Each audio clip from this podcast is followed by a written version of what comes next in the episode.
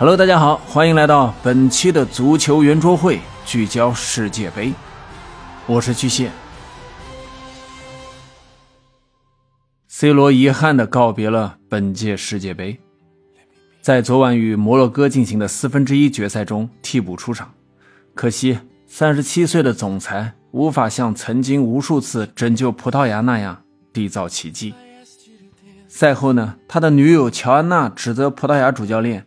淘汰赛把 C 罗放在替补席，属实是一大昏招。C 罗独自一人带领葡萄牙扛了这么多年，最后呢却被主教练如此对待。昨晚的比赛啊，即使下半场上场了，我觉得其他的球员给 C 罗的帮助也是不够的。寥寥无几的几次传球啊，C 罗也制造了威胁，可惜留给他的时间太少了。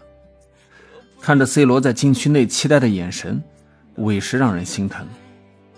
昨晚的比赛呢，也是 C 罗职业生涯第一百九十六次代表葡萄牙成年国家队出场，追平了科威特的穆塔瓦，并列成为世界上成年男子国家足球队出场次数最多的球员。然而，却是遗憾收场。其实啊，葡萄牙输的呢不是摩洛哥，是输给了他们对 C 罗的不信任。上一场踢。以防守著称的瑞士啊，结果是把瑞士给屠杀了。小将拉莫斯更是有着上演帽子戏法的神奇发挥。这时的主教练决定啊，让拉莫斯打首发。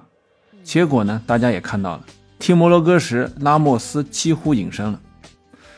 真是时也命也，在这支葡萄牙国家队里，硬仗还得是 C 罗来打。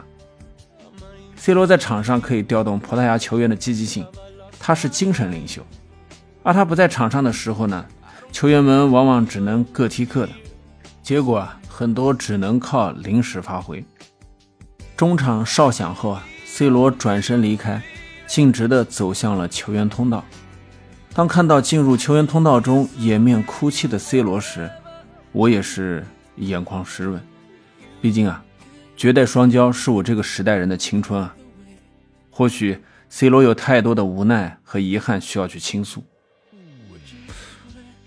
祝福他吧，享受足球，享受生活。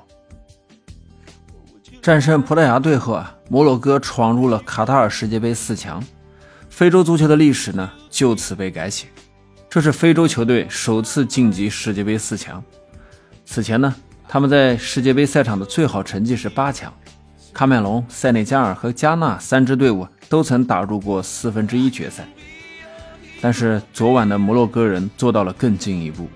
于他们而言，接下来前进的每一步都是创造历史。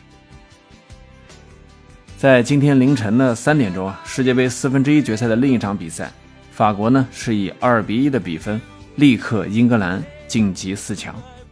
上半场，琼阿梅黎世界波打破僵局；下半场呢，英格兰队由萨卡造点，凯恩主罚点球扳平，他也以五十三粒进球追平了鲁尼。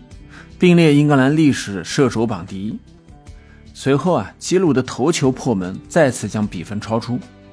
比赛末尾，英格兰队再次获得点球，可是这一次呢，凯恩没能将球罚进，错失了扳平比分的绝佳机会。罚失点球的凯恩呢，也是蹲在场地上哭泣。最终啊，法国二比一战胜了英格兰，连续两届世界杯杀入了半决赛。这也是法国队史上第七次杀入半决赛，他们将与摩洛哥争夺决赛席位。而吉鲁呢，以五十三球刷新了法国队队史进球纪录，赛后啊，也是当选了全场的最佳球员。不过啊，我觉得格列兹曼同样配得上全场最佳，法国队的两个进球都是来自他的助攻。目前啊，格列兹曼在国际大赛淘汰赛已经制造了十四球。为法国队队史最多，同时呢，他也以二十八次助攻独享法国队队史助攻王。另外呢，法国队门将洛里以一百四十三次的出战，成为啊法国国家队队史出场次数最多的球员。随着比赛的进行啊，各种记录啊不断的被刷新，这也是竞技体育的魅力所在，不断的创造，不断的超越。接下来呢，世界杯会有三天的休赛期，各位球迷朋友啊，可以趁机的好好休息了。毕竟啊，熬夜看球对身体的损伤还是比较大的。在此呢，巨蟹也希望大家能够看球的同时注意自己的身体。好了，今天的节目就到这里，感谢您的收听，欢迎您关注、订阅、评论，我们下期再见。